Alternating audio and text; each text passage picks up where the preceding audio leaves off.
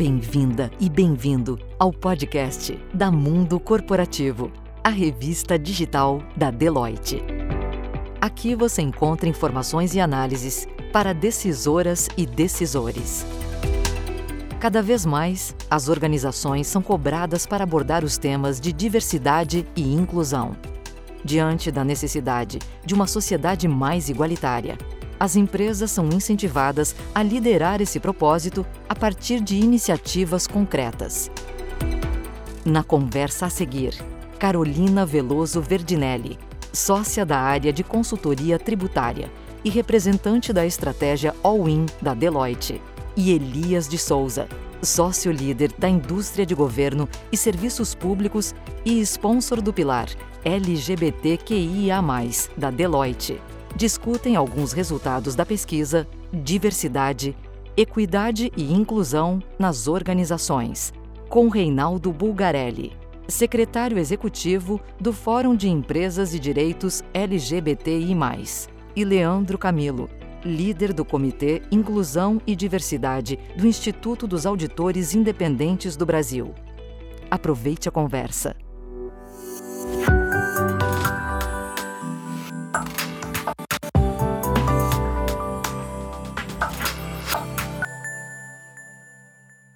Olá a todas e todos, sejam bem-vindas e bem-vindos ao podcast do Mundo Corporativo. Sou um dos membros da estratégia All-In, os oito pilares de inclusão e diversidade da Deloitte. Meu nome é Elias, estou junto com Carol Verginelli, sócia também da Deloitte. Juntamente com os nossos convidados, vamos explorar o tema diversidade, equidade e inclusão. Com base na pesquisa Diversidade e Inclusão nas Organizações, o objetivo dessa pesquisa era identificar os desafios e perspectivas como também mobilizar e assegurar que sempre essa discussão seja mantida na pauta dos executivos. Mas tem várias outras preocupações.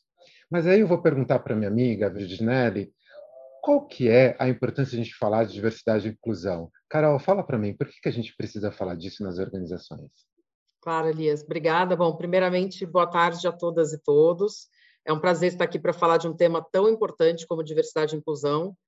É, bom, diversidade e inclusão, uh, são super importantes para a gente criar ambientes é, de trabalho seguro, respeitoso, é, onde todos os profissionais uh, tenham a possibilidade de desenvolver a sua capacidade plena, um ambiente seguro para é, se manifestar, para ser ele mesmo e ser respeitado por, por quem essa pessoa seja. Né? Então, a gente está aqui para discutir hoje uh, com dois convidados super especiais, né, é, que vão uh, falar um pouquinho de diversidade e inclusão, especialmente quando a gente fala em relação ao tema LGBTQIA+, e etnias.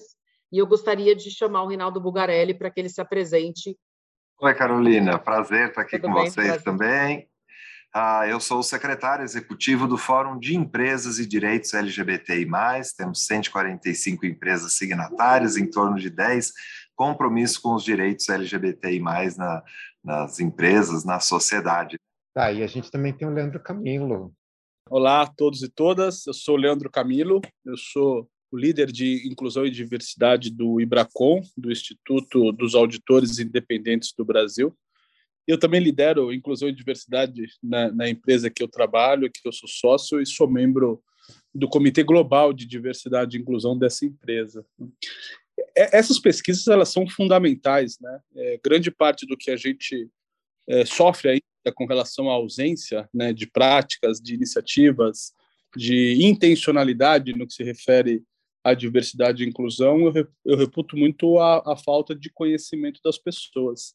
E pesquisas como essa certamente trazem né, para aquelas empresas que estão pensando né, em um plano, né, em estruturar algo relacionado à inclusão e diversidade, é, traz elementos que são fundamentais para a tomada de decisão, para saber por onde começa, para saber quais são os principais gargalos, os principais desafios. Legal, Leandro. Obrigada aí pelos seus comentários. Eu gostaria de, de perguntar ao Reinaldo, né, uh, uh, um tema relacionado à, à, pesquisa que a gente desenvolveu. Então, uh, a nossa pesquisa ela demonstrou que 81% das empresas participantes têm grupos de afinidade, né? Então, a gente gostaria de saber, Reinaldo, qual é a sua visão sobre a importância das empresas criarem esses grupos de afinidade para começar esse debate, esse debate de diversidade e inclusão nas empresas?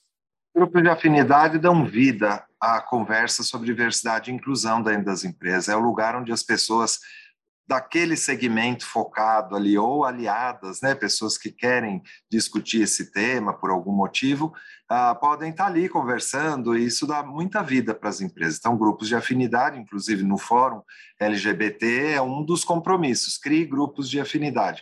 O que, que acontece também, cabe alertar, Há empresas que só criam um grupo de afinidade, não tem um programa de diversidade, não tem um sistema de governança, um comitê mais amplo. Ah, tudo isso ajuda a você olhar esse tema da diversidade e inclusão de forma mais ampla. Isso interessa para cada grupo de afinidade, com seus temas específicos, é mais interessante, mais saudável para a empresa, para as pessoas, quando há programa de diversidade e um sistema de governança, comitê, ah, os grupos de afinidade dialogando, sabendo que estão convergindo para isso. Outra coisa que está mudando no mundo é a ideia de que talvez grupos de afinidade já não interessem mais para a juventude. A juventude que está vindo aí diz assim: eu não quero entrar num grupo só, talvez, ah, porque eu não sou uma coisa só, eu sou isso, aquilo e muito mais. Claro que há questões com isso, da boa discussão, mas é para a gente ficar atento né, a, essa, a essas mudanças. Interessante esse ponto, Reinaldo, que você trouxe. Até a gente criou várias intersecções entre os diversos grupos de afinidade, né, Elias, dentro da Deloitte. Então, é, porque a gente percebeu que as pessoas uh, uh, são diversas, uh, têm diversas características, como você, você trouxe, né, Reinaldo? É um cuidado de gestão para a gente tomar, né? Porque para nós, nas empresas, interseccionalidade é um olhar e é gestão. Reinaldo, se eu puder complementar, só fazer um comentário adicional, é, nesses grupos de atividades, para você trazer essa interseccionalidade, é super importante a manifestação daquilo que vai ajudar muito e tem contribuído muito para a gente mover esse pêndulo da inclusão super importante, que é a, a manifestação dos aliados e das aliadas. Né? Então, quanto, quanto mais você reconhecer, quanto mais as pessoas reconhecer que diante da sua estrutura de privilégios, ela é capaz de influenciar positivamente a vida de uma outra pessoa que não teve os mesmos privilégios que o seu, e dentro também, inclusive, dos grupos de afinidade, apoiar as iniciativas e, e, e dar voz né, a essas ainda minorias, eu acho que é super importante. Então, o aliado tem um papel extremamente relevante na construção de um ambiente de pertencimento é, considerando principalmente que o aliado ele tende a ser a maioria, né?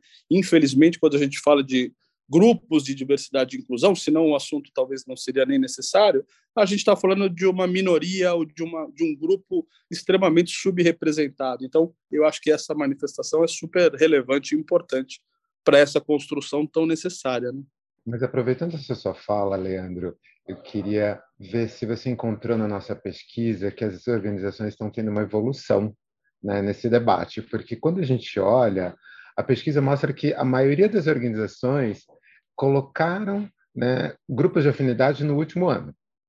É, principalmente quando a gente olha uh, os grupos de afinidade focados em LGBT e de raça e etnia. Se a gente pegar só de raça e etnia, a gente viu que teve, é, nas organizações, 26%. E desses 26%, 59% são liderados por pessoas não brancas. Como é que você vê isso? Você vê uma evolução? Você vê também uma representatividade? Eu, eu vejo uma evolução. Né? Eu acho que não dá para a gente. Né? Não significa dizer que essa evolução seja suficiente, né? mas eu vejo uma evolução enorme, né? É, que precisa ser ampliada, e a, a, o aumento, a ampliação dos grupos de afinidade, eu acho que vem muito na esteira dessas manifestações populares que a gente vê na sociedade civil como um todo. Eu acho que o, o, o Bugarelli ele, ele, ele resumiu, sintetizou muito bem. Né? O grupo de afinidade ele dá voz a, a esse grupo subrepresentado. Né? É, e essa voz vem na medida em que as pessoas se sentem à vontade em colocar e fazer esses grupos acontecerem dentro das empresas, que em grande medida acaba sendo um reflexo do que a gente vê na sociedade. É, as diferenças fazem uma grande diferença para todas as empresas. Interessante, Leandro. E acho que dentro, dentro desse conceito de que as empresas têm mais e mais é, olhado para o tema diversidade e inclusão, é, eu pergunto para o Reinaldo o seguinte: como, como que as empresas podem estabelecer metas de diversidade e inclusão, mas especialmente que sejam metas execuíveis, efetivas e que sejam realmente implementadas. Né? A nossa pesquisa demonstrou que 35% dos, das empresas respondentes tinham metas de diversidade e inclusão. Mas como fazer com que isso não sejam apenas metas né, a serem cumpridas, que seja algo efetivamente implementável e que seja sentido uh, nas empresas? É, muitas questões envolvidas. Há empresas que não querem nem estabelecer metas de diversidade, porque acham que isso causa um ruído, que isso atrapalha, tal. O que é importante é ter ações. Agora você inverteu a, a, questão, ficou interessante, é isso mesmo. O importante é ter ações, é ter um posicionamento, é ter plano de ação.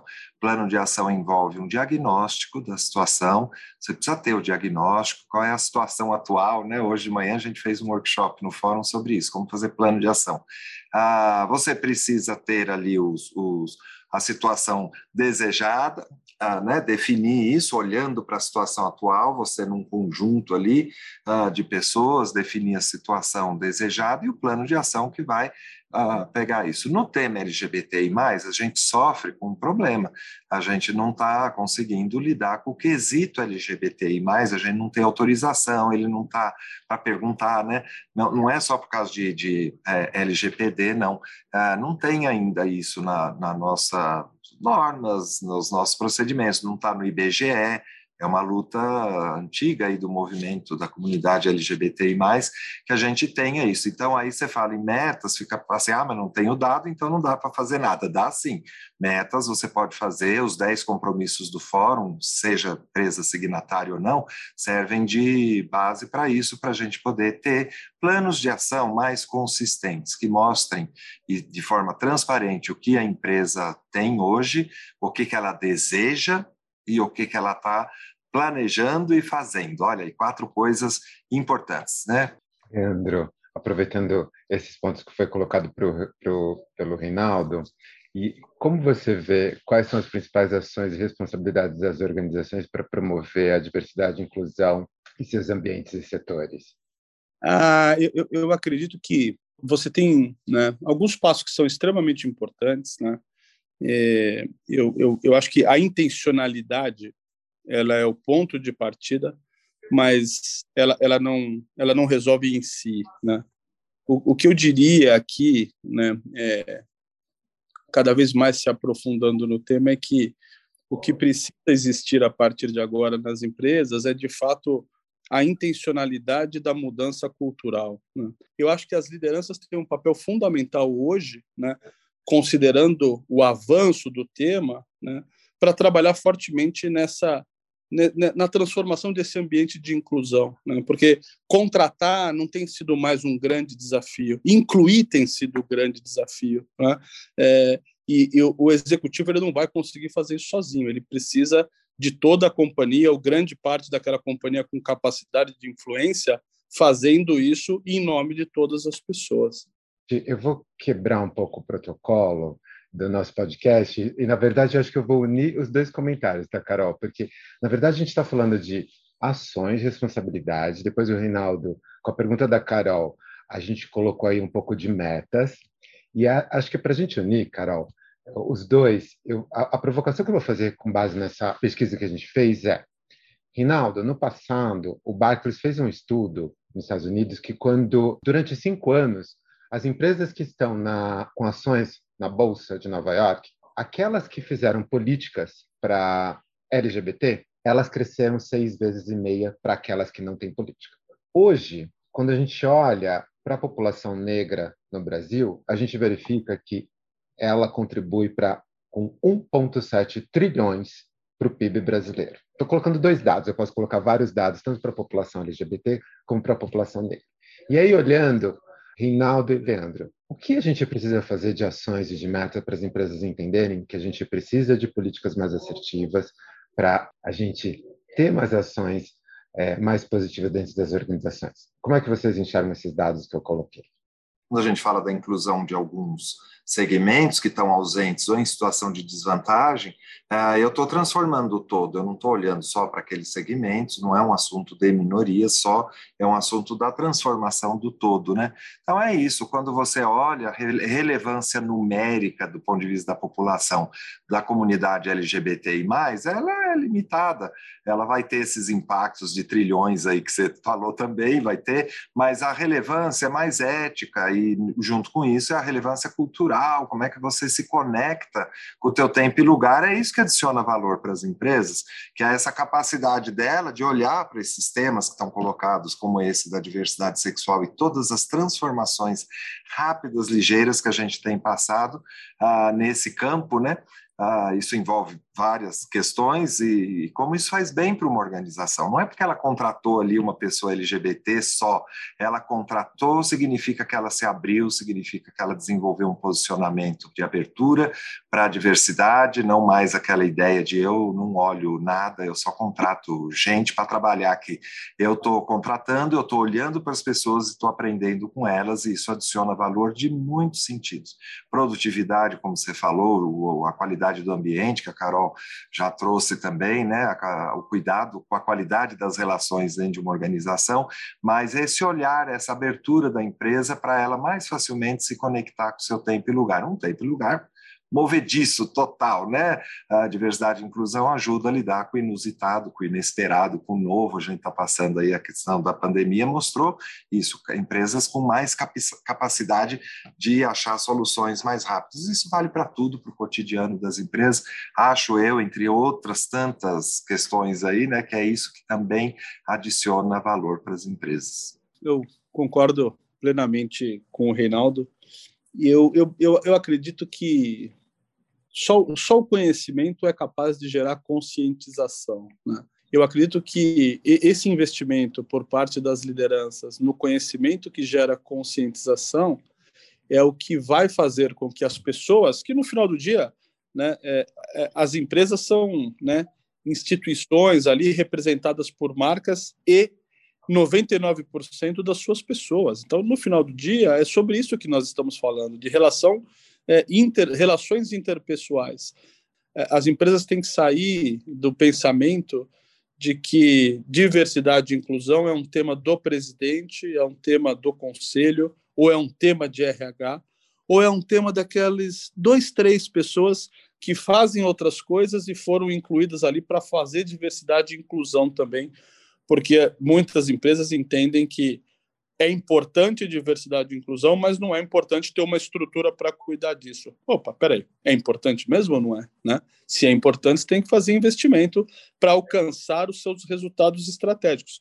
Diversidade e inclusão está no centro das pessoas, está no centro da estratégia das empresas, porque no centro da estratégia das empresas geralmente também estão as pessoas. Então, é, ou as empresas é, começam a encarar isso como de fato algo que é necessário para a execução da sua estratégia, ou a capacidade de competir dessas empresas no futuro, ela começa a ficar ameaçada. É, bom, a gente falou hoje sobre metas, plano de ação, mudança cultural, a importância da diversidade e inclusão para as empresas. E o meu questionamento agora seria sobre o papel da liderança nessas ações, né? É, entendo que, que os líderes têm um papel importantíssimo em qualquer mudança é, estratégica e estrutural dentro das empresas, né? A gente chama de liderança, por exemplo, ou walk the talk, enfim. É, Reinaldo, qual que é, na sua visão, o papel dos líderes dentro dessa mudança efetiva e eficiente relacionada à diversidade e inclusão? É essencial a liderança porque ela representa a visão institucional, vamos dizer assim, né? Ela está botando ali o que, que é a empresa, a identidade organizacional. Uh, ultimamente, com a agenda ESG, a conversa está chegando pela janela ou pela porta do conselho de administração, quem tem né, no colo dos presidentes, aí complementando o que o Leandro falou, né, não pode ficar só ali, tem que ir para a organização toda, mas não estava ali. nós não tínhamos uma liderança empresarial no Brasil cuidando, olhando por isso, conselhos muito menos.